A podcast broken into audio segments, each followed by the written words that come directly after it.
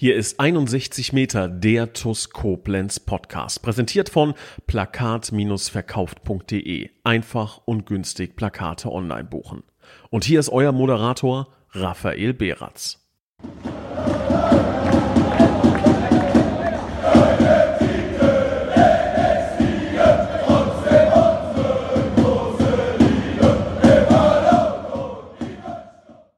Hallo und ein herzliches Willkommen zu 61 Meter, dem TUS Koblenz Podcast. Und ich darf heute ganz recht herzlich unseren Jugendvorstand begrüßen. Herzlich willkommen, Olli Feils. Guten Tag zusammen. Ähm, ja, ich freue mich, äh, nochmal hier zu sein und ähm, ja, nochmal Hallo an alle äh, TUS-Fans. Ja, hallo an alle TUS-Fans und zunächst einmal Entschuldigung an alle TUS-Fans. Ich kann mir vorstellen, dass äh, Koblenz aktuell am Brennen ist Tausende verwahrloste Haushalte fragen sich, ja, wo ist denn der Donnerstags-Podcast? Ja, das äh, muss ich tatsächlich so ein bisschen auf meine Kappe schieben. Wir haben gestern tatsächlich ähm, mit einem Tourspieler habe ich bereits einen äh, Podcast aufgezeichnet und dort hat sich tatsächlich die Spur die letzten 25 bis 30 Minuten ein bisschen verzerrt. So richtig genau weiß ich nicht, wieso das ähm, ja so zustande gekommen ist. Aber am Ende, am Ende des Tages kann man den Podcast leider so nicht verwenden. Ähm, und ähm, ja, der Spieler und ich werden uns am Wochenende hinsetzen und die verschollenen 25, 30 Minuten ähm, nachholen. Und da muss ich tatsächlich zunächst einmal ganz, ganz, ganz, ganz äh, großes Dankeschön an dich, lieber Olli, ähm, aussprechen. Das war wahnsinnig, wahnsinnig kurzfristig, dass ich dich jetzt nochmal gefragt habe, ob du Zeit hast. Du hattest glücklicherweise Zeit, beziehungsweise hast sie dir genommen. Und ähm, das Tolle ist ja, ähm, der TUS-Kosmos ist einfach so groß, dass man über derart viele Themen mit so vielen Leuten sprechen kann, dass man im Grunde genommen schon fast täglich einen TUS-Podcast bringen könnte. Und das hat mich dann, dann doch so ein bisschen eher in eine äh, komfortable Situation gebracht, dass es äh, so viele tolle Leute im Umfeld der TUS gibt. Zunächst einmal auch muss man an dieser Stelle nochmal herzlichen Glückwunsch sagen zur Wiederwahl des Jugendvorstands. Ähm, wir haben gerade im Vorfeld nochmal ganz kurz drüber gesprochen, ist jetzt etwas mehr als einen Monat her. Ähm, ja, drei Jahre Jugendvorstand. Bevor wir jetzt in die ganzen Themen der Jugendarbeit reingehen, ähm, Hättest du dir das vor, vor ein paar Jahren denken können, dass, dass das mit dir und der TUS einen solchen Verlauf nimmt?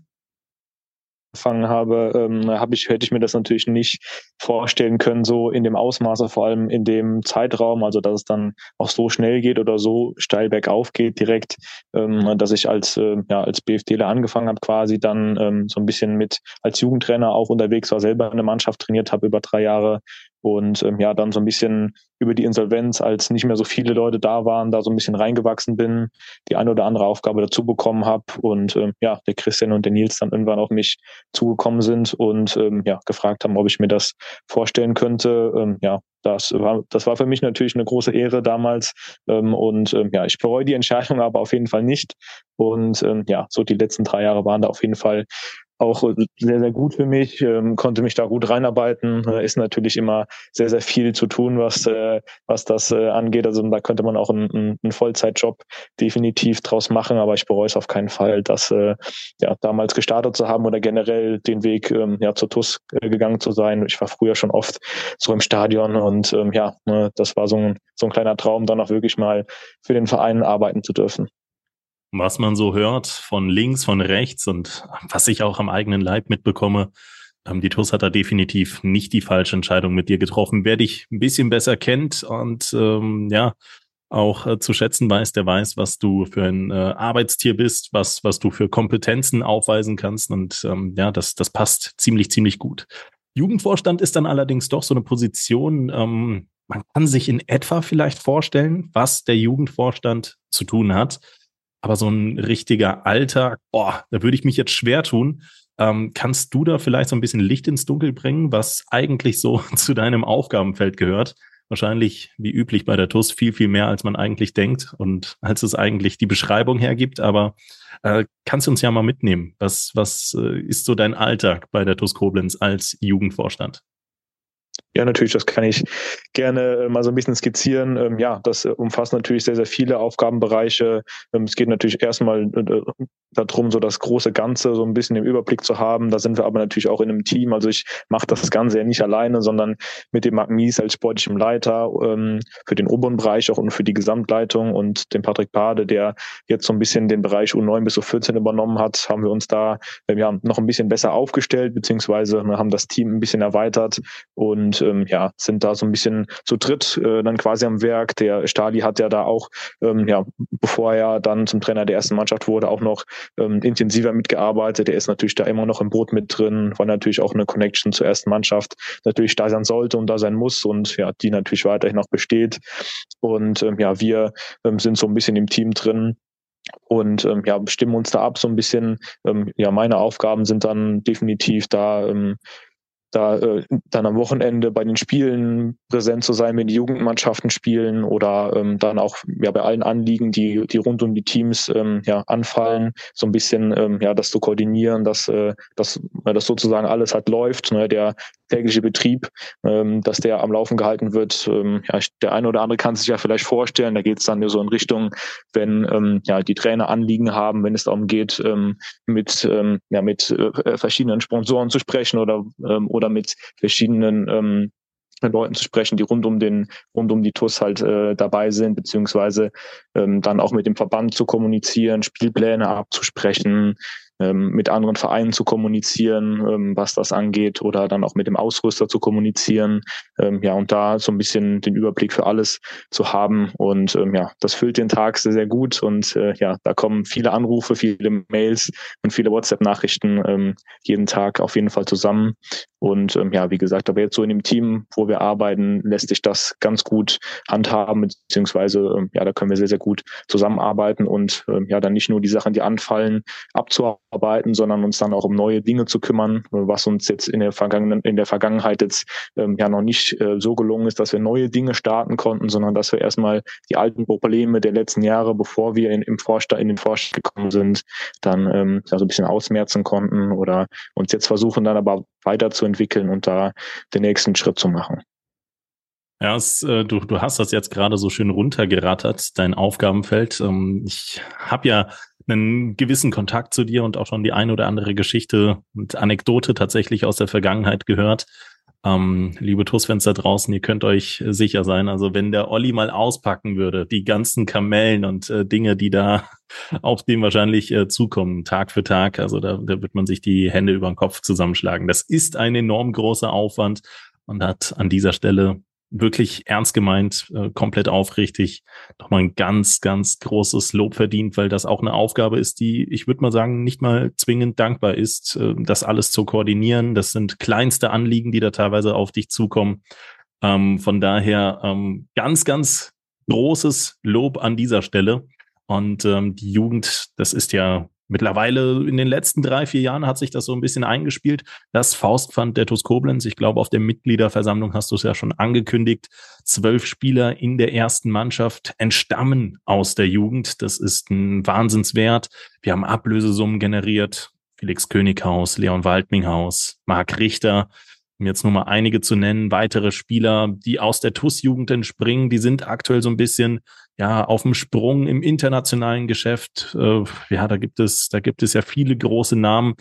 Ähm, ich war gerade am Überlegen und am Grübeln, welche Namen da derzeit so im europäischen Fußball ähm, die Aufmerksamkeit auf sich ziehen. Aber ich glaube, du kannst das Ganze sogar noch mal viel besser zusammenfassen. Also, was für Spieler haben da schon die Kussschuhe in der Vergangenheit im Jugendbereich geschnürt, die heute äh, in, in, ja, im europäischen Fußball beziehungsweise im Profifußball zaubern können? Ähm, Im europäischen oder Fußball ist das, glaube ich, ähm, ja, muss ich auch definitiv mal nachdenken, wie das, äh, wie das da aussieht. Also wir haben halt ja im Moment, äh, was international angeht, zumindest den Nihat, der mit der Nationalmannschaft unterwegs ist, ähm, aus, äh, aus Aserbaidschan. Der spielt aber natürlich im Moment ähm, noch bei uns. Nihat ähm, Fareili, ja, ne? Also der, lass uns da genau. mal direkt einsteigen. Also Nihat Fareili, da hat wahrscheinlich der ein oder andere Fan jetzt gerade mal kurz mit den Ohren zucken müssen. Ja, Fareili, äh, der, der ist doch eigentlich Tussler. Und wir haben noch nicht allzu viel gehört. Was, was ist denn jetzt mit dem Niat? Der ist mit der U19-Nationalmannschaft Aserbaidschans unterwegs oder wie, wie sieht es da jetzt aus? Genau, der ist äh, momentan mit der ähm, U19-Nationalmannschaft von, von Aserbaidschan unterwegs. Ähm, ja, das hat er auch schon ein, zwei Mal gemacht. Ähm, ja, die, die testen da im Moment natürlich ein bisschen sowas. Und ähm, ja, Aserbaidschan natürlich ähm, ist jetzt nicht der, der, der Fußball Fall natürlich was, was der Niat auf jeden Fall als Erfahrung mitnehmen sollte. Und ähm, ja, das ist auf jeden Fall da, da ähm, ja natürlich auch ganz gut für uns als Verein dass wir jemanden haben, der in einer Nationalmannschaft spielt. Und ähm, ja, das äh, hört sich da auf jeden Fall schon mal nicht schlecht an. Und wir hoffen natürlich, dass er da ähm, ja, verletzungsfrei und gut wiederkommt. Und ähm, ja, wünschen ihm dann natürlich, dass er da die eine oder andere Erfahrung sammeln kann, vielleicht mit auch mit dem einen oder anderen Spieler, der ähm, ja, bei, ähm, ja, bei internationalen Clubs spielt und da so ein bisschen auch ähm, ja dann was mitnehmen kann.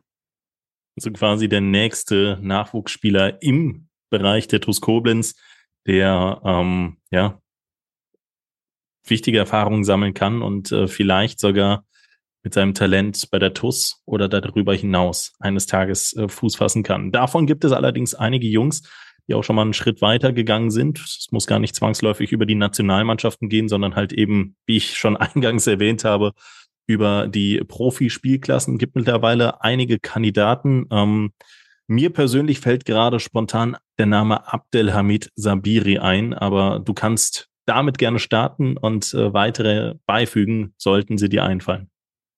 Genau. Also ähm, Abdelhamid Sabiri hat, ich bin mir nicht mehr ganz sicher, wie lange er bei uns gespielt hat. Ähm, er ist, äh, ich meine, Jahrgang 2, Jahrgang, äh, ne, wo sind wir? Ähm, Abdelhamid Sabiri hat ähm, ja ein paar Jahre auf jeden Fall bei uns gespielt. Er kam ähm, er kam 2014 oder 2013, 2014 hat er bei uns gespielt, ähm, ist, meine ich, Jahrgang 96 oder 97, so in dem Dreh auf jeden Fall auswendig, weiß ich es gerade nicht, müsste ich, selber ich, nachschauen. Ich kann es sogar gerade mal ganz kurz äh, aufklären. Äh, ist Jahrgang 1996, ich habe gerade mal nachgesehen.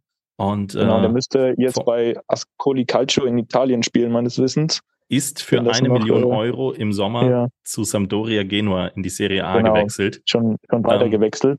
Genau. Und äh, hat von 2011 bis 2014 bei uns gespielt, von der U17 bis zur 19. Genau, ne, und das sind, äh, ist auf jeden Fall einer von den Jungs, ne, die da ähm, jetzt ganz groß im Geschäft sind. Ähm, ja, ansonsten haben wir ähm, hatten wir Hassan Ali Kaldirim, an den erinnere ich mich auf jeden Fall noch, der spielt bei Istanbul Basakşehir hier. Äh, Hat davor Moment, lange bei ähm, Fenerbahce gespielt, ne? Genau, genau. Der, das ist aber schon ein paar Jahre länger her. Der war bis ich meine 2006, 2007 ungefähr bei, bei der TUS. Ähm, müsste ich auch nochmal genauer nachschauen. Das war jetzt äh, an das, was ich mich noch äh, erinnern kann. Haben natürlich ähm, genau, auch eine so die, fiese Frage, ne? Ja, so, so aus dem Stegreif ähm, ist es natürlich dann schwierig, wenn man so viele Spieler im, äh, im Kopf hat oder auf dem Radar hat, da äh, alle, da alle ähm, ja dann äh, zu behalten oder da sich noch 100% genau zu erinnern. Ich bin froh, dass ich alle ähm, oder behaupten zu können, alle Spieler äh, der TUS, die im Moment bei uns spielen, ähm, ja, mit Namen zu kennen und äh, den richtigen Jahrgängen zuordnen zu können. Ähm, das auf jeden Fall. Ansonsten in den ganz oberen Ligen, also wir haben halt ein paar ähm, Jugendspieler im Moment, was ich auf der Mitgliederversammlung schon mal erzählt hatte, die da sehr, sehr gut unterwegs sind, gerade mit dem Jesper Schlich bei Bayer Leverkusen, dem David ähm, ja, oder auch dem Jakob Krautkrämer in Köln, und jetzt ganz neu, der Maddox Stadel ist äh, jetzt im Sommer ähm, nach äh, zu Rasenballsport Leipzig gewechselt, ähm, ja, die da auf jeden Fall auch im B-Jugend und im A-Jugendbereich schon ganz gut unterwegs sind, da auch ähm, ja international spielen können. Ähm, ja, das sieht da schon ähm, ganz gut aus. Da können wir uns auf jeden Fall vielleicht nur auf den einen oder anderen guten jungen Spieler kommen, der nochmal den Weg zurück zur TUS findet oder natürlich auch da Fuß fassen kann, was uns natürlich auch ähm, ja, dann stolz macht, weil das ist ja so ein bisschen das, für das wir das machen. Ne? Also dass wir sagen können, okay, wir bilden die Spieler für uns aus, hoffen, dass sie ähm, bei uns dann die erste Mannschaft besser machen können oder dann halt auch den nächsten Schritt gehen, ähm, wie das Felix und Leon und Marc gemacht haben aber ähm, natürlich auch, ne, dass sie aus der Jugend von uns raus direkt irgendwo noch m, den Schritt nach, äh, nach vorne gehen können, was natürlich auch ähm, ja den Reiz für andere Spieler hat, die noch nicht bei uns sind, die vielleicht zu uns kommen und das als Sprungbrett nutzen wollen oder dann auch ähm, ja Spieler, Spieler, die bei uns spielen, das nochmal mehr motiviert, dass sie halt die Plattform haben bei der TUS Koblenz, um halt gesehen zu werden und dann vielleicht noch ein Tick motivierter sind. Um die Schleifer um das Thema zu binden, hätte ich tatsächlich sonst noch einen weiteren Namen, den ich mit einwerfen kann, nämlich Leon Klaassen. Also du wirst du natürlich jetzt sagen, natürlich Leon Klaassen. Genau, ja. Äh, ja. Linksverteidiger bei der TUS ist äh, 2011 dann im Jugendbereich zum FC Köln gewechselt, spielt heute seit dem Jahr 2020 äh, 22, das sind wir mittlerweile bei Spartak Moskau. Ja, also auch äh, ganz ganz großer Name Spartak Moskau in Russland kennt man den natürlich äh, dann äh, sehr, sehr gut. In Russland wird ja auch mittlerweile wieder äh, Fußball gespielt und auch Leon Klaassen spielt er tatsächlich. Wenngleich auch noch nicht als Stammspieler, aber Jahrgang 2000, 22 Jahre jung, wird eingewechselt und auch der kommt aus der TUS-Akademie. Also ähm, um das Ganze ähm, ja so mit, mit einer Schleife wirklich zu versehen, ähm, viele junge TUS-Spieler sind entweder auf dem Sprung oder haben es in Teilen auch schon geschafft. Ähm, zeigt einfach, was, was der Jugendbereich für einen Stellenwert auszeichnen kann. Ähm, und vielleicht, vielleicht findet man da ja auch, wenn man, wenn man Richtung Trier beispielsweise guckt, irgendwann mal eines Tages auch den nächsten Robin Koch. Ich kann mich erinnern, mit seinem Wechsel zu Leeds United hat er in die Kassen von ähm, ja, unserem Rheinland-Konkurrenten, wenn man so möchte, mehrere hunderttausend Euro gespielt. Also das kann auch richtig lukrativ sein, wenn da mal ein Jugendspieler im Ausland wechselt oder man vielleicht sogar die ein oder andere kluge Klausel in einen verkauften Spieler packt. Ähm, es gibt allerdings auch ein Problem im Jugendbereich, das hast du, glaube ich, auch während der Mitgliederversammlung äh, mal, mal so ein bisschen angestoßen. Und zwar, dass es keine Ausbildungsentschädigung für Abgänge in die Nachwuchsleistungszentren gibt. Muss man dann ähm, das ist natürlich in erster Linie ärgerlich, wenn man die talentiertesten Spieler ablösefrei verliert, aber muss man da mit Groll hinterhergehen oder soll da tatsächlich der Stolz und vielleicht sogar ein bisschen Hoffnung, dass es für ganz oben reicht, eher mitwirken. Ja, also den, den Spielern, ähm, da geht natürlich kein Kroll, so wie du so schön gesagt hast, gerade hinterher, ähm, sondern wir freuen uns natürlich, wenn ähm, ja, es Spieler schaffen, in Nachwuchsleistungs Nachwuchsleistungszentren zu wechseln, äh, ja, das äh, ist auf jeden Fall so. Das liegt so ein bisschen eher am System halt, ne, dass es da das Problem ist, okay, wir holen Spieler vielleicht aus Vereinen, die, die ähm, ein oder zwei Klassen unter uns spielen, die talentierte Spieler haben, die gerne zu uns kommen möchten. Und für diese Spieler müssen wir dann eine Ablösesumme bezahlen, die sich auch schon im niedrigen vierstelligen Betrag ähm, ja, bewegen kann, wenn wir in Richtung ähm, Regionalliga-Teams und U17 und 19 gehen. Und äh, ja, dann kann es sein, dass wir zum Beispiel im Jahrgang ähm, 2006 einen Spieler verlieren in ein Nachwuchsleistungszentrum und der geht dann dahin, unterschreibt dort einen Vertrag und dann bekommen wir dafür keine Ausbildungsentschädigung mehr. Wir freuen uns natürlich trotzdem, dass er den Sprung geschafft hat, aber dann müssen wir natürlich diesen Kaderplatz wieder auffüllen. Also wir haben einen sehr guten Spieler verloren und möchten natürlich einen Spieler dann ja, oder einem Spieler diese Chance geben, bei uns mhm. zu spielen und, und, schauen uns dann um und finden dann vielleicht auch jemanden, der möchte und müssen dann für diesen Spieler aber ähm, vielleicht 1000 Euro bezahlen. Ja, und äh, das ist so ein bisschen das Problem dann. Also wir verlieren jemanden, bekommen dafür nichts, beziehungsweise ja, bekommen dafür kein Geld sozusagen und müssen dann mit Geld einen neuen Spieler holen. Das ist ähm, ja natürlich in Oberliga, Regionalliga in dem Gefilde dann ähm, ja natürlich schwierig, beziehungsweise das, äh, da gab es auch schon viele Diskussionen drüber, wenn wir ähm, ja, uns mit dem Verband unterhalten, auch was die anderen äh, Mannschaften, die ähm, ja, sich in unserer Region momentan befinden, ähm, ja, da, äh, da problematisch aufstoßt so ein bisschen. Und ähm, ja, da müsste man auf jeden Fall nochmal dran, weil das so ein, so ein Ungleichgewicht schafft oder noch, noch mehr den Profisport vom, vom ähm, semi-professionellen Sport, so muss man das ja bei uns ähm, im Moment hier ähm, betiteln dann äh, mit, mit den Regionalliga-Teams und ohne Nachwuchsleistungszentrum. Ähm, ja, das ist so ein bisschen der Nachteil da. Klingt auch nach einem sehr, sehr großen Kostenblock, weil sich sowas mal ganz schnell summieren kann. Gibt es da das musst du natürlich jetzt nicht in, äh, ja, in einem Verhältnis auftun, aber gibt es da eine Art und Weise, wie in etwa kalkuliert wird? Man denkt ja als Fan in erster Linie immer an die erste Mannschaft und ja, man hat den und den Etat vielleicht in etwa oder man stellt sich vor, dass man den und den Etat hat. Aber dieses Verhältnis zwischen erster Mannschaft und Jugendmannschaft, ich glaube, das verkennt man des Öfteren, weil auch einfach die Jugendmannschaft nicht nur eine einzige ähm, Mannschaft ist, sondern da geht es äh, runter. Korrigiere mich, wenn ich falsch bin, bis zur, bis zur F-Jugend mittlerweile. Ne? Also das ist, es fängt richtig früh an und da gibt es eigenständige Trainer, da gibt es Treuer, da gibt es ähm, ja Leute, die als äh, Organ darüber fungieren, wie, wie dich, wie den Mark Mies.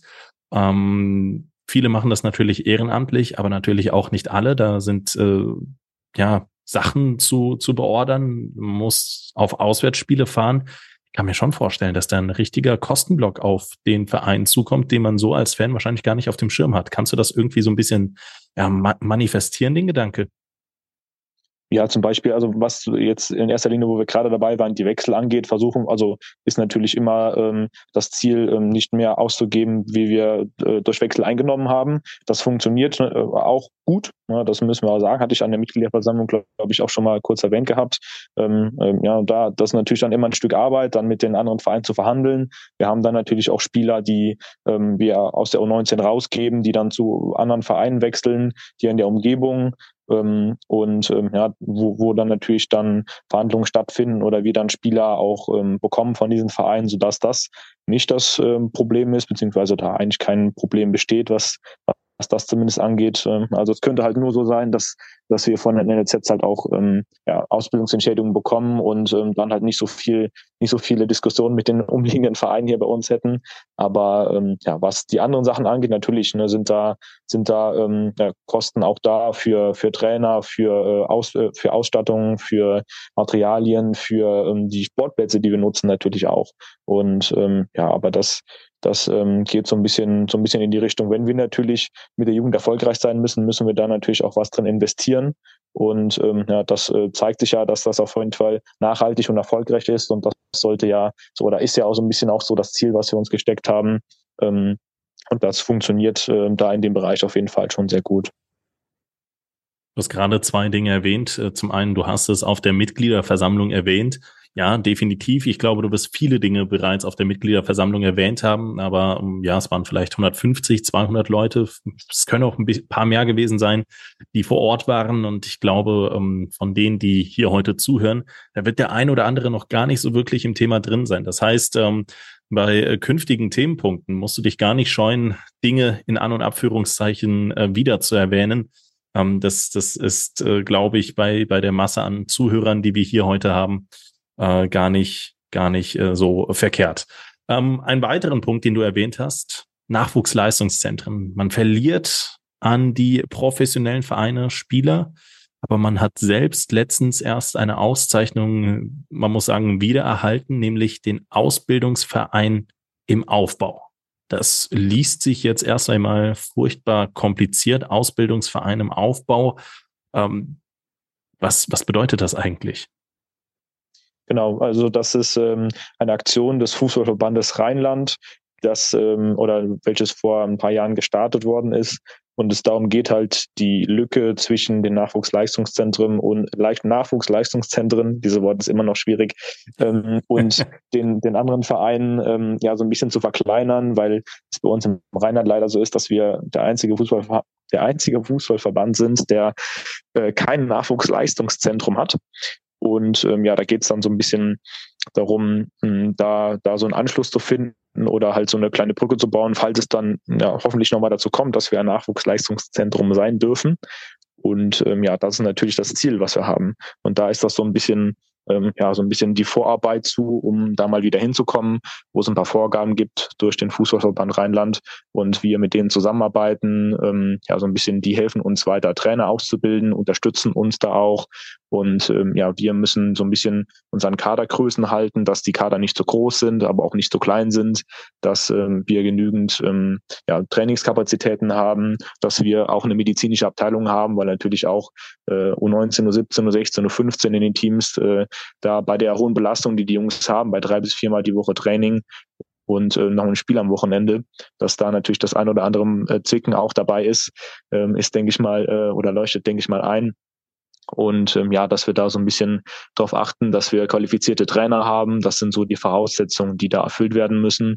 Und ja, dieser heraus, äh, dieser Voraussetzungen konnten wir dieses Jahr auch wieder erfüllen, was uns äh, sehr gefreut hat, was aber natürlich immer noch nicht das ist, was wir im Endeffekt wollen, sondern wollen es nicht darauf ausruhen, sondern ähm, das, das im, den Zusatz im Aufbau nachher wegzubekommen, dass es nur noch ein Ausbildungsverein ist. Dafür ähm, arbeiten wir ja weiter eng mit dem Verband zusammen. Der Marc, der Patrick und ich sind da weiterhin ähm, ja dabei, da uns ähm, fort oder fort oder weiterzuentwickeln mit der gesamten Jugendabteilung und ähm, ja, da den nächsten Schritt dann zu machen. Da sind dann noch ein paar weitere Voraussetzungen ähm, mit dabei, dass die Kadergrößen noch, noch enger gemacht werden, dass wir noch mehr Trainingskapazitäten haben.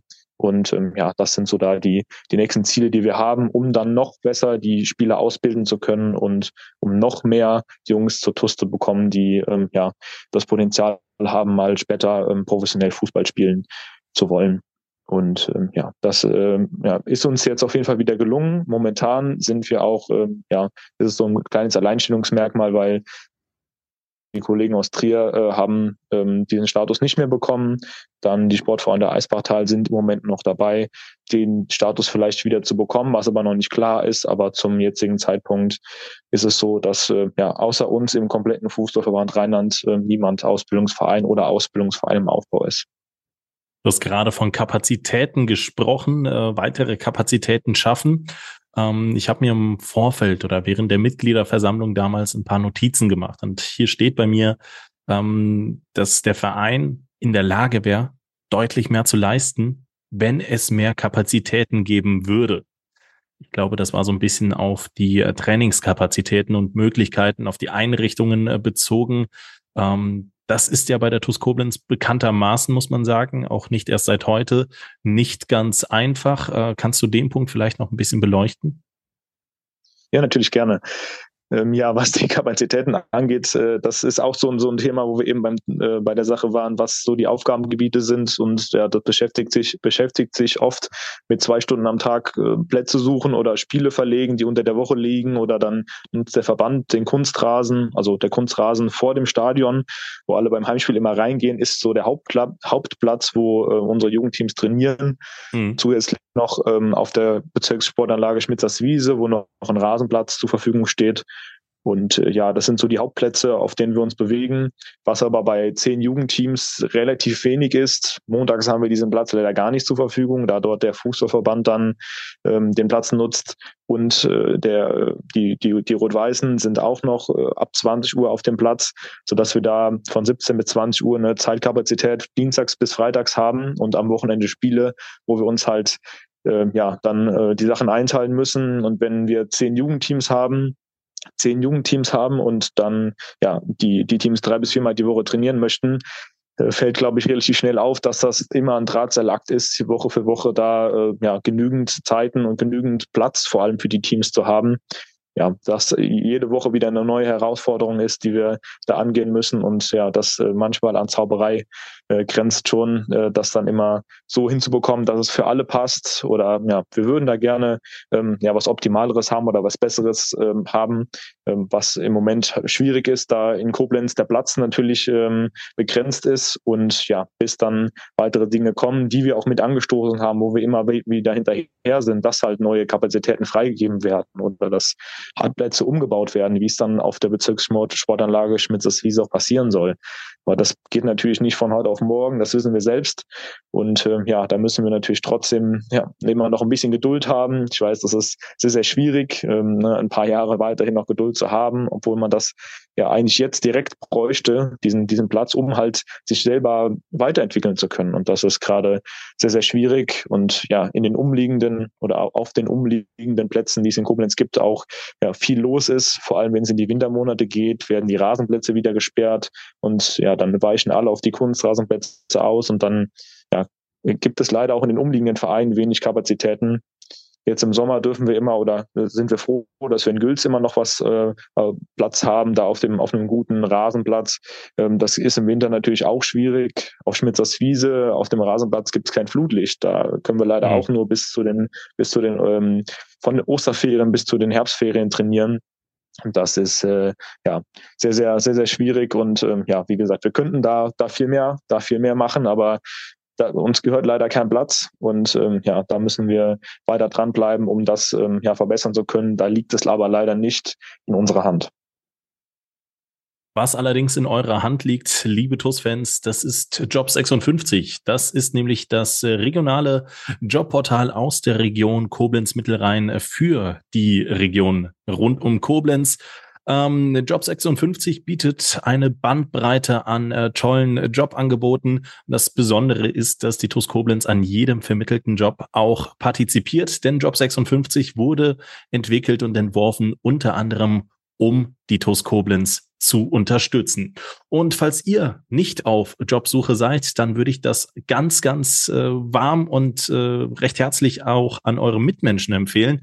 Denn es gibt mit Sicherheit den einen oder anderen, der mit seinem aktuellen Job nicht ganz so zufrieden ist oder vielleicht sogar auf Jobsuche ist. www.job56.de, das ist die Adresse und eine kleine Auswahl der Jobs, die möchte ich euch jetzt ganz kurz präsentieren. Copado sucht derzeit in Ötzingen nach Tischlern und Schreinern zur Fertigung und Montage hochwertiger Einrichtungsmöbel.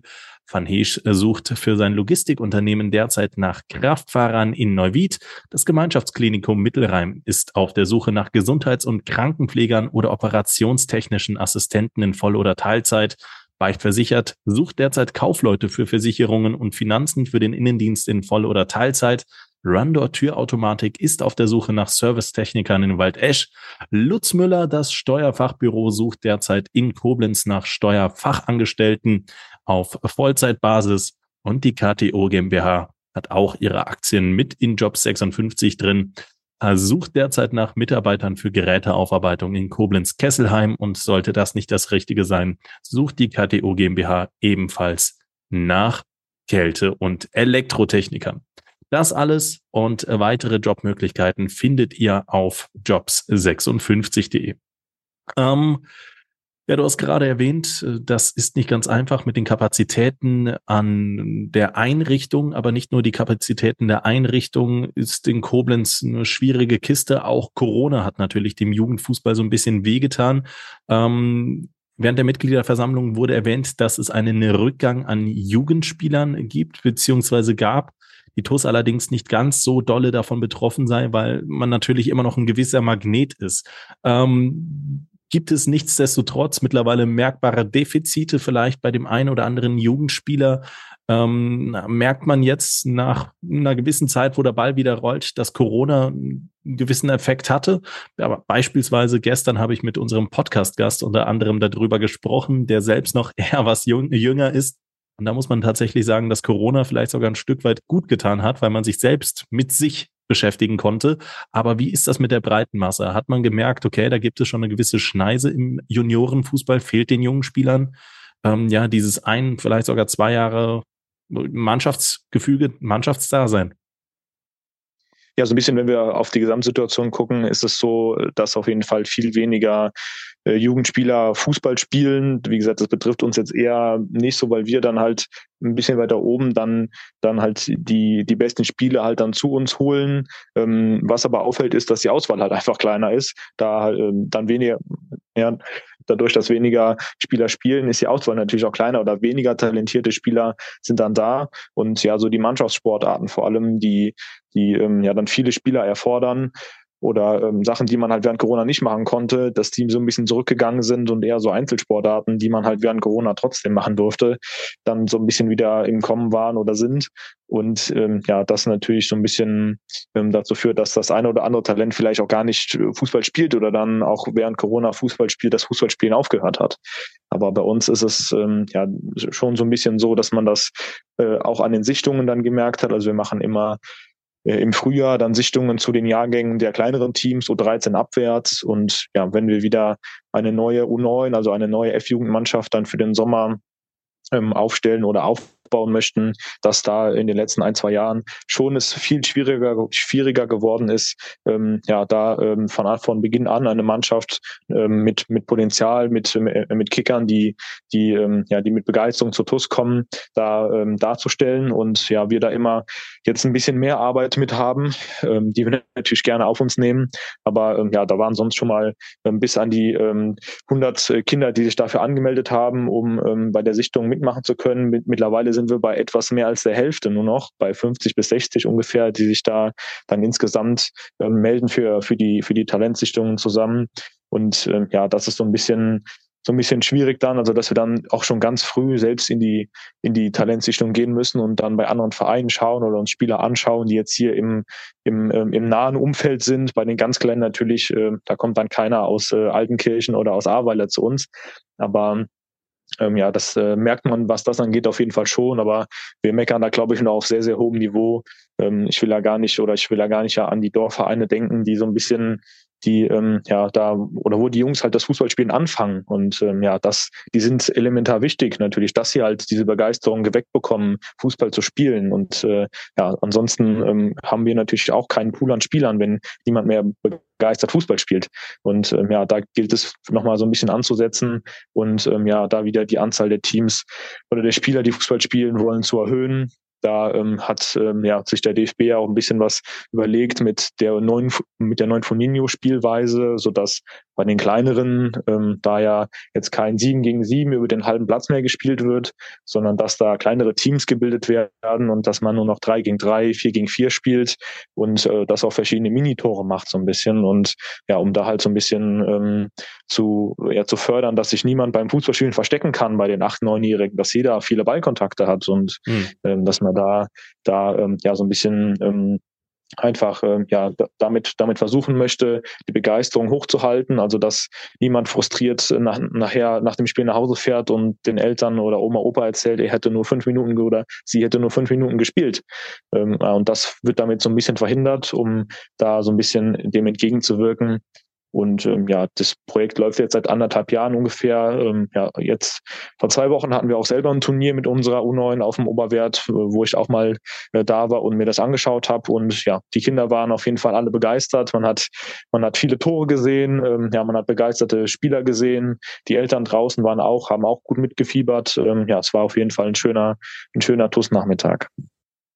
Ja, klingt auf jeden Fall nach einem ziemlich, ziemlich äh, coolen Projekt, muss man sagen. Ähm, Foninho, ich glaube, ich habe es erst heute beim aktuellen äh, Beitrag gelesen, dass die U12 jetzt auch wieder an einem Foninho-Turnier in Metternich teilnehmen wird. Ähm, ist, glaube ich, ein relativ wichtiger Punkt, dass man da jetzt nicht so weitermacht wie bisher ja, wie bisher gewohnt, wie bisher gehabt. Wenn äh, sich der Fußball im Juniorenbereich verändert, dann muss man sich dem vielleicht auch so ein bisschen anpassen und schauen, wie man, wie man ihn wieder attraktiv macht. Wichtig, dass man da, glaube ich, entsprechende Schlüsse zieht. Und ähm, ja, wie verhält sich da dein Bauchgefühl? Glaubst du, das ist jetzt nur eine Phase während Corona, dass die Jungs äh, aktuell ja, vielleicht, vielleicht nicht ganz so viel Lust auf Fußball haben, aber dass sich das wieder in vier, fünf, sechs Jahren revidiert? Oder glaubst du, dass das jetzt wirklich ein lang, lang anhaltender Trend ist? Also jetzt einfach nur frei, frei Schnauze heraus, dein Bauchgefühl. Wie, wie fühlt sich das aktuell an? Ich muss erst, erst nur kurz korrigieren. Also die, die U12 spielt in Ahrweiler am Wochenende. Ähm, bis zur D-Jugend gibt es noch keine Foninho-Turniere. Also es beschränkt sich im Moment so auf die F- und E-Jugend. Aber die F-Jugend hat äh, äh auf jeden Fall ein Foninho-Turnier am Wochenende, und das wo sie wieder, ähm, ja, mit am Start ja, ja, in Rübenach. Ähm, genau, aber so grundsätzlich äh, ist es natürlich ja äh, schwierig zu sagen oder wild, wild am wild, wild zu spekulieren, aber ich würde schon sagen, ähm, dass sich das wieder wieder verbessern kann oder auch verbessern wird, wenn man da an der richtigen Stellschraube dreht. Und ähm, ja, was was da das richtige Mittel ist, da bin ich mir auch noch nicht so ganz sicher. Ich glaube, dass durch diese durch die äh, Sache durch Foninho und ähm, ja, dass da so ein bisschen Begeisterung geweckt werden kann. Aber wie viel Auswirkungen das am Ende hat, das ist die Frage. Wir hoffen mal, dass es auch keine weiteren Einschränkungen mehr geben wird und dass da wieder dann viele begeisterte Jungs und Mädels dann zum Fußball kommen und ja, da, da auch dabei sein wollen. Ähm, ja, und das äh, muss auf jeden Fall das Ziel sein. Und ich glaube, dass wir da wieder auf einem ganz guten Weg sind, so wie ich das verstanden hatte. Das waren jetzt, oder sind die Zahlen zumindest nicht weiter gesunken, was ja auch schon mal gut ist, dass ähm, ja da die Zahlen nach 2019, 2021 dann nicht weiter zurückgehen, was die Mannschaftsmeldungen angeht und man das so ein bisschen ja jetzt auffangen kann und dann, wenn sich das stabilisiert hat, wieder dann dann äh, schauen kann, wie man das dann noch verbessern kann, wie bringt man möglichst viele sich zu bewegen oder an den Sport und äh, ja, da sind solche Sachen wie vom Fußballverband ähm, eine Fußball-AG zum Beispiel zu machen. Da sind wir auch dabei an der Pestalozzi Grundschule in Koblenz, ähm, wo, wo Jugendtrainer von uns da ähm, ja, äh, den, den, den, den Sportunterricht nachmittags machen, um so ein bisschen den Kindern das nahezubringen, weil das genau die Kinder sind, die dann halt im Fußballverein Fußball spielen sollen oder können. Und ähm, ja, da so ein bisschen zu zeigen, welche Angebote gibt es alles und da halt den Fußball auch zu präsentieren für jemand, der vielleicht sonst nicht noch, äh, noch nicht im Verein gespielt hat und dann vielleicht merkt, okay, hier, ich probiere das vielleicht mal aus und äh, gehe dann mal in einen Verein und ja, vielleicht äh, landet oder landet er oder sie dann später mal bei der TUS. Und das ist so eine Sache, die die auf jeden Fall ganz wichtig ist, da halt an der Basis halt anzufangen und dann ähm, nicht nur immer oben zu gucken, okay, und zu meckern, oh, wir haben nicht mehr genug Spieler, sondern dann zu gucken, okay, wie können wir das Problem denn denn ähm, wegmachen oder wie können wir ähm, ja ähm, das äh, das Problem ein bisschen zu ein bisschen verkleinern oder halt einfach da eine gute Lösung für finden. Und das sind so solche Sachen Sport AGs, Fußball Fußball AGs in Schulen oder dann auch da ähm, ähm, die Fußballschule, wie wir sie im Moment haben, anzubieten für die Kinder, für die wir noch keine Mannschaft haben, um halt so ein bisschen eine Connection zur TUS, wenn ich jetzt nochmal näher auf die TUS eingehe, dann ähm, äh, herzustellen so ein bisschen. Und ja, dafür sollten halt bei uns Feriencamps, Fußballschule da sein, die auch ja ganz gut ähm, ja, laufen im Moment, äh, muss man muss man so sagen, ähm, ja, mit den Feriencamps, dass wir da jetzt über 200 Kinder dieses Jahr auch wieder am Oberwert hatten, um ähm, ja denen den Verein näher zu bringen und natürlich geht es da auch den ganzen Tag um Fußball dann, dass sie da den einen oder anderen Spieler der ersten Mannschaft auch mal sehen und ja mit denen gespielt wird und ja da auch das ein oder der eine oder andere Spieler, das sich dann zum Talenttag anmeldet oder zur Fußballschule kommt, ja oder auch viele, viele Spieler, die über die Fußballschule oder das Feriencamp dann auch zur TUS selbst in eine Mannschaft gekommen sind, über Geschwisterkinder oder über Freunde. Mhm. Da kommen dann ganz viele verschiedene Charaktere, viele verschiedene Kinder zusammen. Das ist auch immer ganz spannend zu beobachten, wie sich das dann verhält. Ähm, ne, wenn die vier Tage zusammen da sind, sich am Anfang kennenlernen und sich da so eine Gruppe äh, draus bildet, vielleicht auch die eine oder andere Freundschaft sich daraus entwickelt. Oder man sagt hier später, hey, ähm, haben uns hier und hier kennengelernt und gehen ab und zu mal ins, Stadion bei der Toast. Das ist ja auch schon was. Es geht ja nicht immer darum, dass alle Kinder, die mal in der Fußballschule im Feriencamp oder bei einer Mannschaft bei uns gespielt haben, später alle irgendwie bei der ersten Mannschaft landen. Das ähm, ist, ist äh, ja nicht realistisch, aber dass so, mhm. so eine Verbindung oder eine positive Verbindung zur TUS halt da ist einfach. Dass man sagt, oh ja, wir gehen heute Nachmittag mal ins Stadion die erste Mannschaft schauen. Das ähm, ist ja auch gut für uns. Ne? Das ist so ein bisschen der, der Sinn und Zweck ähm, des Ganzen, auch wenn wir jetzt vielleicht ganz kurz abgedriftet sind da. Nö, nö, also finde ich hochspannend und auch äh, hochinteressant. Man, man merkt dann, glaube ich, auch, wenn man sich mal so ein bisschen tiefer mit der Materie, mit dem Jugendbereich beschäftigt, was da auch einfach für eine soziale Aufgabe hinter so einem Verein steckt. Dass es eben nicht immer nur in der Kurve oder auf der Tribüne stehen beziehungsweise sitzen ist und die erste Elf anzufeuern, sondern dass da auch einfach viel, viel mehr Tiefe im hinter so einem Fußballverein ste steckt, ähnlich wie bei einem Eisberg. Du siehst halt die Spitze und das ist halt die erste Mannschaft, aber alles, was dann Basisarbeit und an Verantwortung und so ähm, hintersteht, das ist dann ganz oft für den, ich möchte mal sagen, für den gemeinen Fan, da will ich natürlich auch nicht pauschalisieren, das steht dann ganz oft, ähm, ja, unter Wasser und ist so auf den ersten Blick erstmal nicht erkennbar und demnach schön, dass du uns da so ein bisschen mitgenommen hast. Ähm, es gab ja auch in den vergangenen Jahren, wenn wir jetzt mal so ein bisschen im Bereich deiner Amtszeit bleiben, äh, gerade da warst du ja mit Sicherheit sehr, sehr präsent und äh, wirst dann natürlich auch mit ähm, ja, andocken können an diesen Gedankengang. Ähm, Gab es ja auch viele tolle Erfolge, Erfolge, die auch Fans ins Stadion gelockt haben. Ich erinnere mich an das DFB-Pokalspiel der U19 gegen äh, Mainz 05 oder natürlich auch gegen den FC Bayern München ähm, an das tolle Tor, das Jan Mahler geschossen hat. Ich glaube, ich glaube, mich erinnern zu können, da hatten wir, da hatten wir wahrscheinlich sogar Zuschauer oder einen Zuschauerzuspruch von ungefähr 1000 Zuschauern. Und ähm, wenn ich heute auf beliebte Videos klicke, ähm, dann, dann sehe ich hier ähm, auf unserem TUS TV-Account das das beliebteste Highlight-Video, das wir auf unserem Kanal haben, zunächst mal das Spiel gegen Kaiserslautern ist. Ich glaube, da bedarf es keiner Erklärung. Aber auf Platz zwei der beliebtesten Highlights ist natürlich oder ist plötzlich dann TuS Koblenz gegen FC Bayern München U19. Und ähm, ja, das äh, zeigt dann natürlich auch, dass Juniorenfußball sehr, sehr attraktiv sein kann. Unter anderem der ein oder andere Spieler damals bei Mainz und bei Bayern gewesen, die jetzt tatsächlich in vielerlei äh, Munde sind. Und ähm, ja, da äh, das ist dann, glaube ich, auch eine Auszeichnung, wenn man da als äh, Juniorenfußballverein äh, plötzlich gegen Bayern München spielen darf, sich mit den ganz Großen messen darf, sich vor über 1000 Zuschauern ähm, im Stadion Oberwert dann plötzlich beweisen darf. Ähm, das, das sind ein paar Jungs, die jetzt bei uns in der ersten Mannschaft spielen, aber teilweise auch immer noch Spieler, die in der 19 spielen. Dann gab es jetzt erst kürzlich das äh, U17 gegen U16 Rheinland-Pokalfinale. Also da haben beide B-Jugendmannschaften der TuS Koblenz sich für das Rheinland-Pokalfinale der B-Junioren qualifiziert. Am Ende hat die U17 gewonnen. Aber das sind dann schon ähm, Momente, wo man ganz klar sagen kann, das ist schon irgendwo ein Erfolg.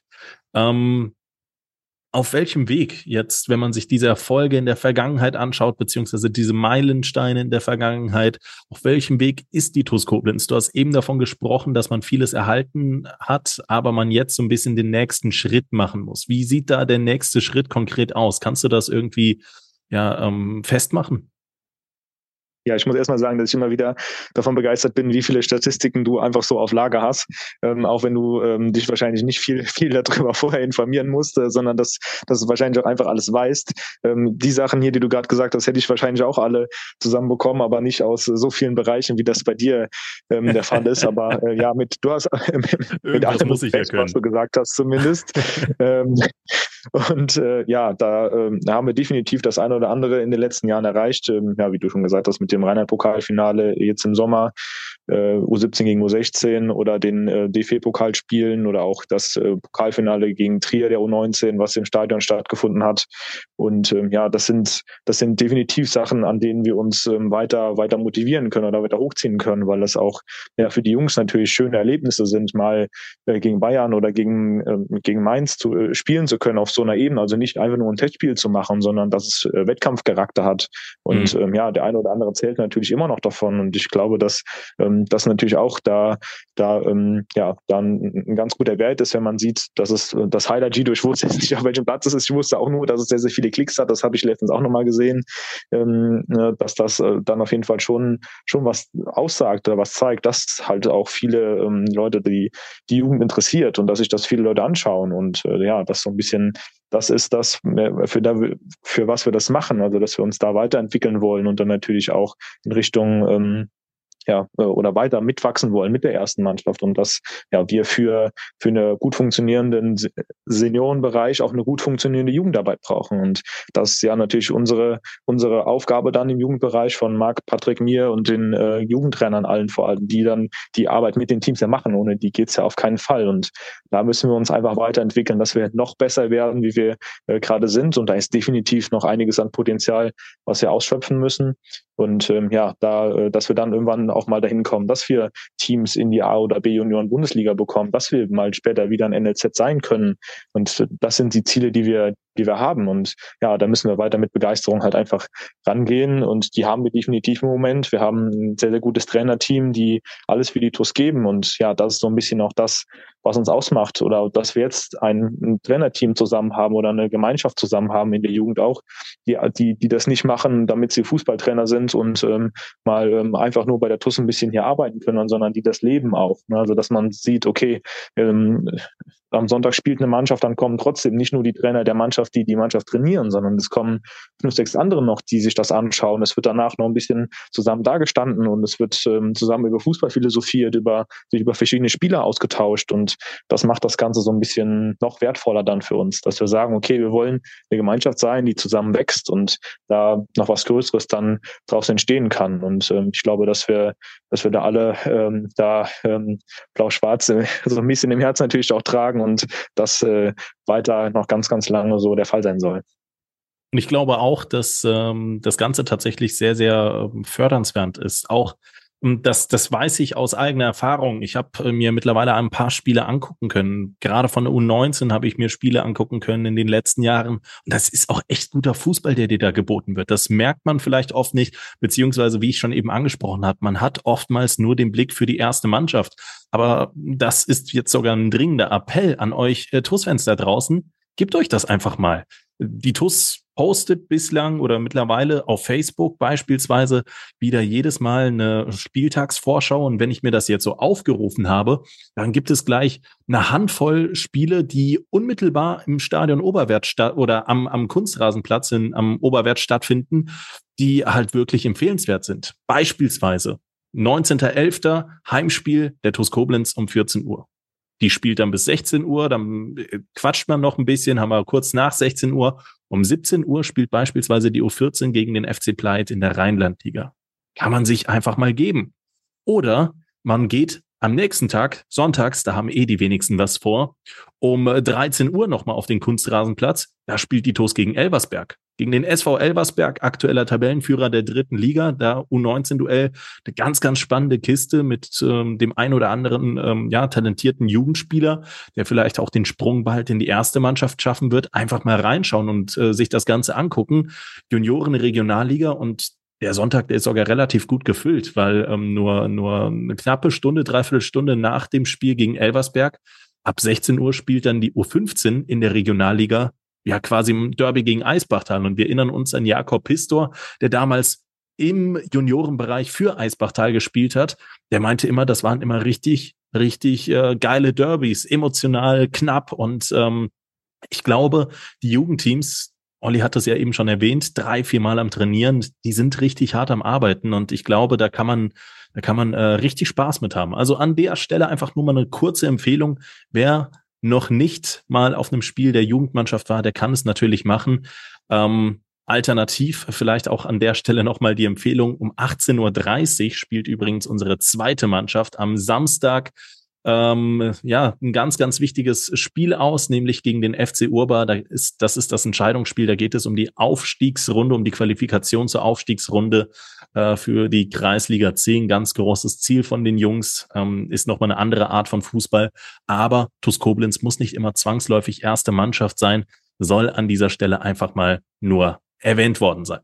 Ja, ähm, Ausrichtung, du hast es viel, du hast viel Gutes angesprochen. Ähm, das, das ähm, lässt auf jeden Fall auf mehr hoffen und auf mehr setzen. Und ich bin mir relativ sicher, dass mit dem, mit dem, ja, mit dem Team, das dahinter ste steckt, ich habe mich ja auch gerade im letzten Sommer mit vielen Jugendtrainer unterhalten können, dass man da äh, eine richtig, richtig gute Aufstellung hat. Trotzdem muss man sagen, Trainer kommen und gehen im Juniorenbereich. Und ähm, da kann ich jetzt nicht mehr mit der Statistik glänzen, wie viele neu gekommen sind. Ich meine, es sind fünf oder sechs äh, Personen, die da in, in den Trainerteams neu gekommen sind. Drei, bei drei, vier Mannschaften gab es Änderungen. Ähm, Stichpunkt Fluktuation. Wie sieht das aktuell bei der TuS Koblenz aus? Ist das überdurchschnittlich viel oder ist das eher wenig Fluktuation? Äh, schadet das den Junioren oder ist das sogar um weiterzukommen, äh, notwendig? Wie, wie, wie geht das, wie, wie ist das mit den, mit den Trainern im Juniorenbereich? Wie geht man da quasi um? Stellt man nach sportlichem Erfolg, Misserfolg ein oder wie, wie, wie arbeitet man da? Ja, wir haben natürlich so ein bisschen so eine, so eine Philosophie, wie unser Spiel aussehen soll, also wie wir die Spieler ausbilden möchten und äh, ja, wie es dann später bei der ersten Mannschaft aussieht. Da äh, kommt natürlich dann wieder das Konzept von Stadion Ilias mit rein, so ein bisschen, und dass man danach geht und dann nicht Trainer aussucht, ach ja, hier, der hat hier und hier schon ganz gut gearbeitet und ähm, ja, der passt aber vielleicht nicht in unser Profil rein. Ähm, mhm. Da geht es dann so ein bisschen, jemanden zu finden, der zu TUS passt. Und wir wollen uns ja nicht verändern, nur weil jemand kommt, der das vielleicht ein bisschen anders machen möchte wie wir, sondern wir suchen uns ähm, ja dann Trainer aus, die charakterlich, fußballerisch ähm, ja halt auch zur TUS passen, wo wir uns sicher sind, dass die unsere Jungs besser machen und dass die ja gut ins Team, ins Gesamtteam, ähm, wie eben schon mal gesagt, halt reinpassen. Und ja, da sind wir ähm, ja auf einem auf einem auf einem auf einem Weg definitiv, der ähm, ja der der sich positiv gestaltet und wir mit dem, was wir jetzt gerade haben, zufrieden sind. Aber natürlich da auch noch die Trainer, die wir haben, auch noch verbessern wollen und dass diese wissbegierig sind, also dass wir niemanden haben, der das durchziehen möchte, was er so in seinem Kopf hat, sondern dass mhm. man sich da auch ähm, austauschen kann und dass man ähm, da selber sich noch verbessert, wenn man als Trainer bei der TUS ist.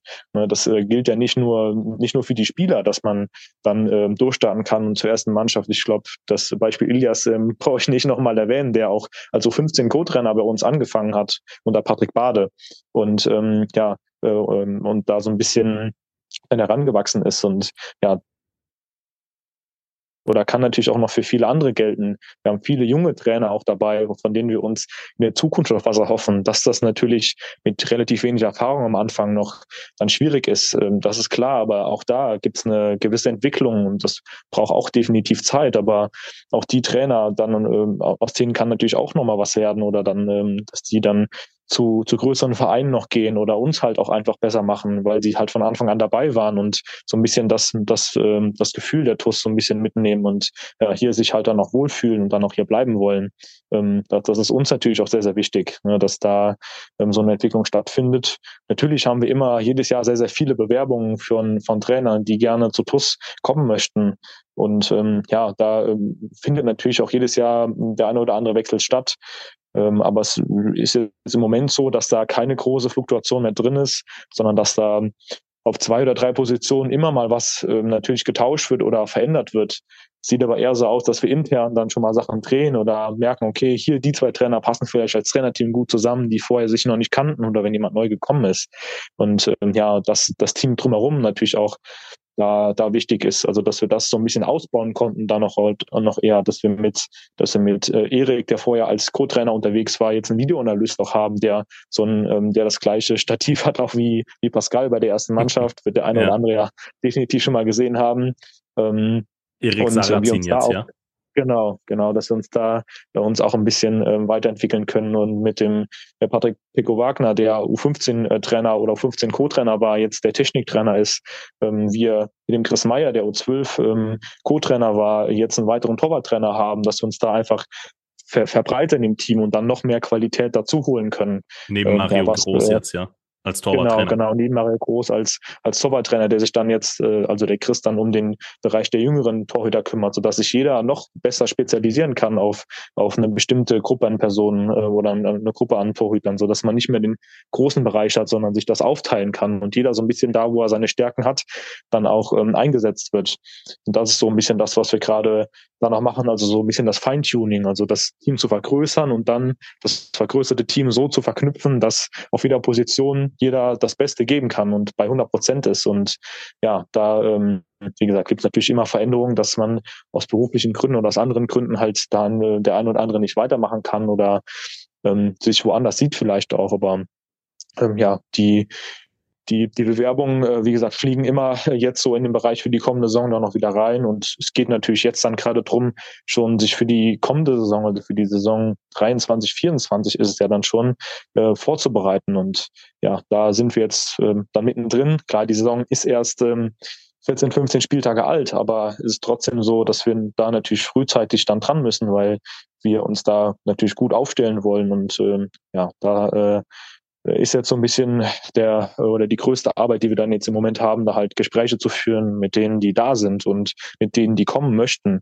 Und äh, ja, da wieder natürlich Jahr für Jahr uns äh, noch ein besseres Team zusammenzustellen, um, ähm, wie gesagt, da mitwachsen zu können.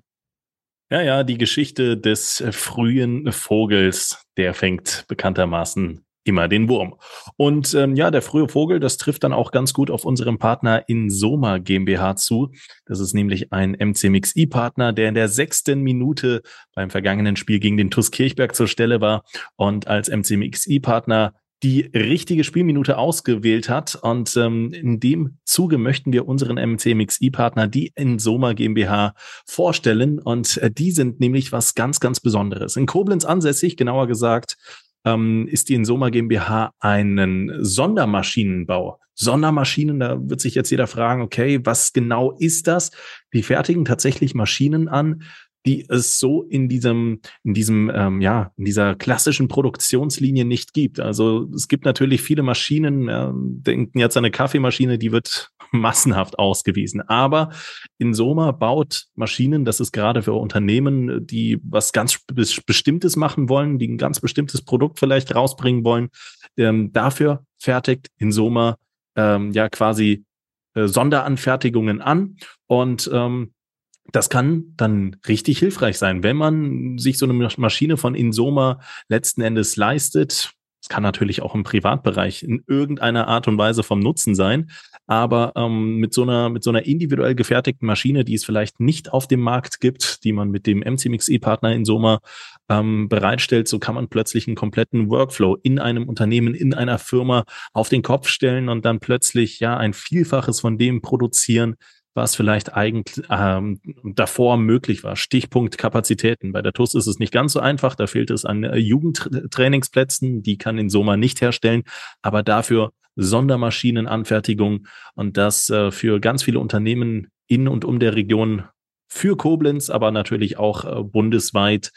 Ähm, schaut da gerne mal rein, wenn euch das Thema interessiert. www.insoma.de und vielen, vielen Dank für die äh, tolle MCMXI Partnerschaft. Ähm, ein Punkt, Olli, den müssen wir heute noch definitiv angehen und das ist das Thema der Fußballschule, des Feriencamps. Und ähm, da gibt es mittlerweile auch ein paar Leute, die da tatsächlich aus dem TUS-Umfeld richtig akribisch hinterstehen und Gas geben und ähm, mit Freude dabei sind.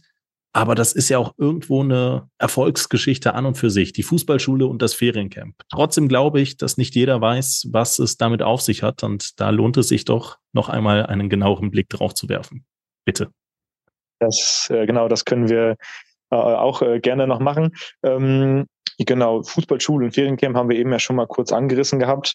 Äh, in der Fußballschule ähm, sieht so aus, da ist ähm, der Julian Schmitz im Moment der Leiter zusammen mit dem Sören Walkenbach, der ähm, Sören ist auch ja Trainer bei uns äh, in der U13. Als Co-Trainer ist er da unterwegs und äh, ja übernimmt dann noch die Aufgabe mit, auch ein junger, talentierter Trainer und ähm, ja macht das zusammen mit dem Julian äh, Schmitz, der im Moment äh, als Jugendtrainer zwar noch nicht bei uns tätig ist, aber auch so ein bisschen über die Fußballschule da reinkommt und ähm, ja ähm, da auch ähm, ja sich vorstellen kann, in der Zukunft äh, da weiter für uns zu arbeiten und äh, ja das läuft da auch schon schon ganz gut an, so dass wir da mit der Fußballschule so einen weiteren Punkt haben, um halt den Spielern, die ähm, ja es halt nicht vielleicht in den Mannschaft bei uns schaffen, äh, aber da weiter trotzdem bei uns trainieren möchten, da trotzdem ähm, ja unter unter der unter der unter dem Pluswappen spielen können immer jeden Sonntag.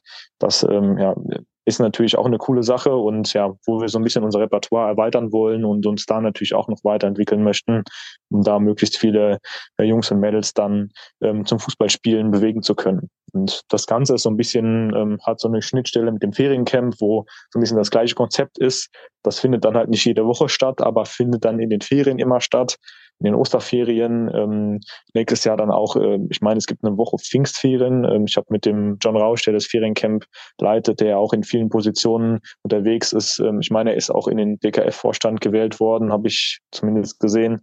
Ähm, ja, da äh, wieder bei vielen bei vielen äh, Dingen dabei und äh, der leitet das ähm, ja so ein bisschen federführend und kümmert sich darum und äh, ja das relativ erfolgreich äh, würde ich würde ich mal so behaupten wollen, dass alle unsere Feriencamps bis auf eins meine ich komplett ausgebucht waren äh, und wir da immer äh, pro Camp 40 Kinder 30 bis 40 Kinder am Oberwertern haben, die sich da alles anschauen und äh, ja da auch ähm, wie, die Kinder da so ein bisschen ähm, von der TUS begeistern möchten, dass sie mal mit ihren Eltern, Omas, Opas, Geschwistern ähm, ins Stadion kommen und vielleicht auch dann sich äh, nochmal zur Fußballschule anmelden oder dann auch den Sprung in eine Mannschaft der TUS dann schaffen.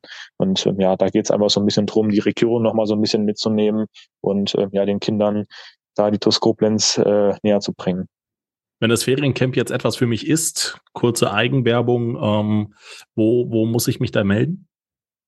Genau, also für Fußballschulen in Feriencamp gibt es ähm, Infos auf der Website. Ansonsten kann man äh, auch ganz einfach an entweder fußballschule.tuskoblenz.de eine Mail schreiben oder auch an feriencamp.tuskoblenz.de schreiben und ähm, da bekommt man dann noch ganz schnell eine Rückmeldung, wenn man ähm, ja, Kinder oder wen auch immer äh, anmelden möchte für, ähm, für, für das Feriencamp oder für die Fußballschule. Das Ganze auf der Website gibt es auch nochmal. Dort werden jetzt wieder die Termine dann auch in Kürze fürs Feriencamp, für die Feriencamps eingestellt für das kommende Jahr, sodass man sich dann auch frühzeitig schon anmelden kann, wenn man jetzt schon, ähm, ja, wie die meisten es halt wahrscheinlich machen werden, den Urlaub für nächstes Jahr plant, sodass da auch ähm, dann in Kürze schon für die Herbstferien oder für die Sommerferien noch was gebucht werden kann. Und ähm, ja, das, äh, da gibt auch ein Anmeldeformular dann direkt über die Website. Und ähm, ja, da kann man dann ganz, ganz äh, gemütlich ohne Probleme seine Daten eingeben und bekommt dann Informationen von uns, auch eine Rückmeldung noch. Ähm, relativ oft sind die Plätze in den Sommerferien sehr, sehr schnell ausgebucht, besonders die, die Wochen am Ende und am Anfang der Ferien, also die erste und die letzte Ferienwoche. Da muss man sich dann immer ein bisschen beeilen mit der Anmeldung, weil da ähm, ja die Anmeldezahlen sehr, sehr schnell sehr hoch gehen aber ähm, ja, wir da leider nicht nicht mehr äh, Kinder dann äh, an, annehmen können aus äh, Kapazitätsgründen. Ähm, äh, wir können da ja leider nicht das ganze Stadion voll machen, aber ähm, ja, da sieht es schon ganz gut aus und das wollen wir natürlich auch noch weiter professionalisieren und äh, ja weiter verbessern, um ähm, ja den Kindern möglichst viel ähm, dann auch bieten zu können.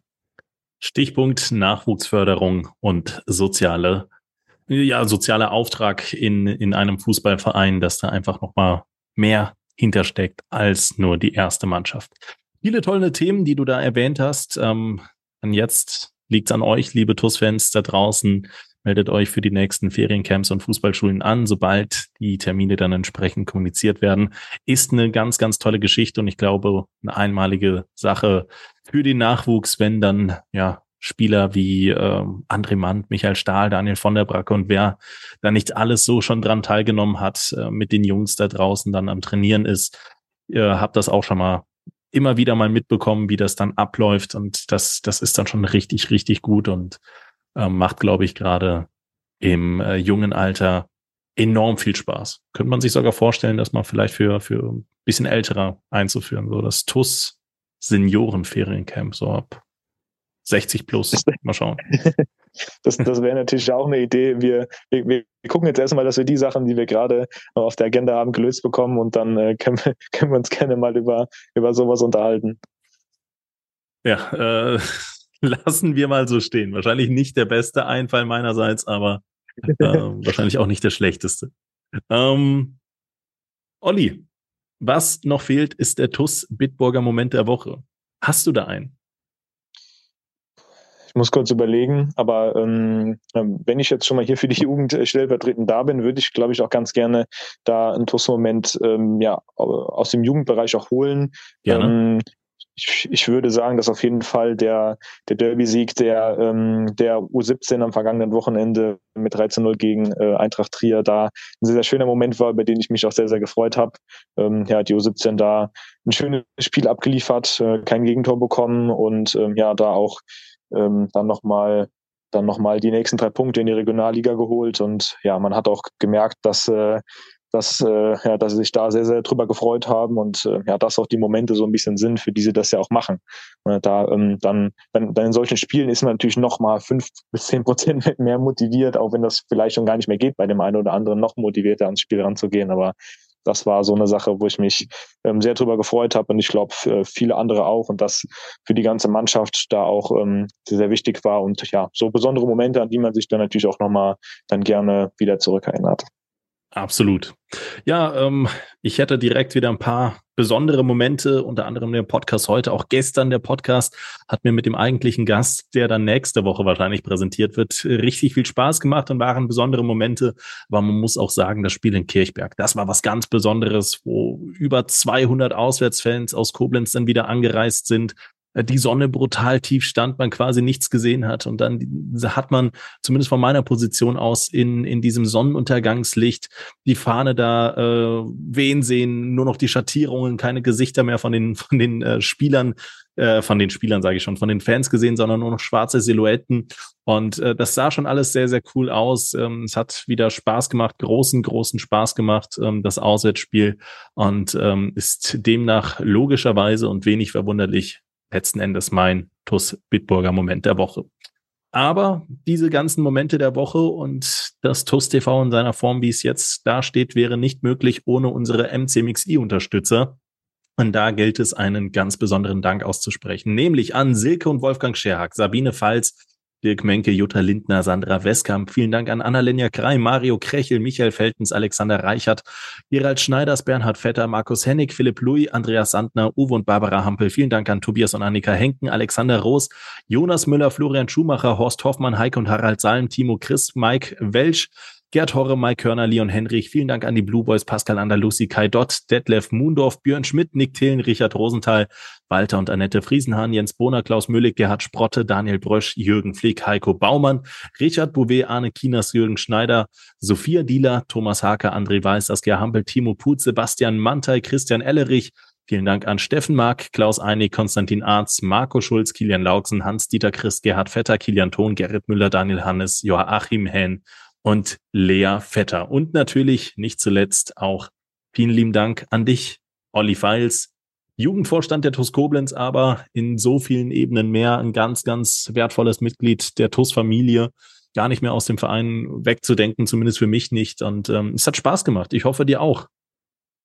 Ja, vielen Dank, dass ich da sein durfte, auch wenn es ähm, relativ kurzfristig war. Aber ähm, ja, ich denke mal, dass der Podcast nächste Woche mit dem Gast, dessen Namen wir jetzt nicht sagen, ähm, da äh, natürlich auch eine äh, ne, ne coole Sache ist. Aber ja, ähm, du hast eben schon ein bisschen Werbung gemacht äh, für die Jugendspieler am Wochenende. Würde ich mich freuen, wenn da der eine oder andere vielleicht ein bisschen Zeit findet und ähm, sich da ein Spiel mal äh, anschaut und da ähm, dann auch mit Begeisterung dabei ist und da natürlich auch dann hoffentlich den ein oder anderen Spieler zu sehen bekommt, der später dann auch mal im Stadion vor möglichst vielen Zuschauern auflaufen kann. Genau, das äh, soll es von mir auch gewesen sein. Und ähm, ja, ich hoffe mal, ähm, dass wir, dass wir uns dann alle demnächst wieder zusammen im Stadion sehen und da noch viele schöne Momente mit der, mit der TUS haben. Und ähm, ja, so viel, so viel dazu. Ähm, schönen Abend noch und ähm, ja, das war's. In dem Sinne, weit ist es ja nicht mehr. Ich glaube, der Podcast wird am Freitag, dem 18. erscheinen. 19.11. das letzte Heimspiel der TuS Koblenz. Mobilisiert euch nochmal und ansonsten unterstützt die Jugendmannschaft der TuS Koblenz. Wir freuen uns auf eure Unterstützung. Bis zum nächsten Mal. Das war 61 Meter, der TuS Koblenz Podcast.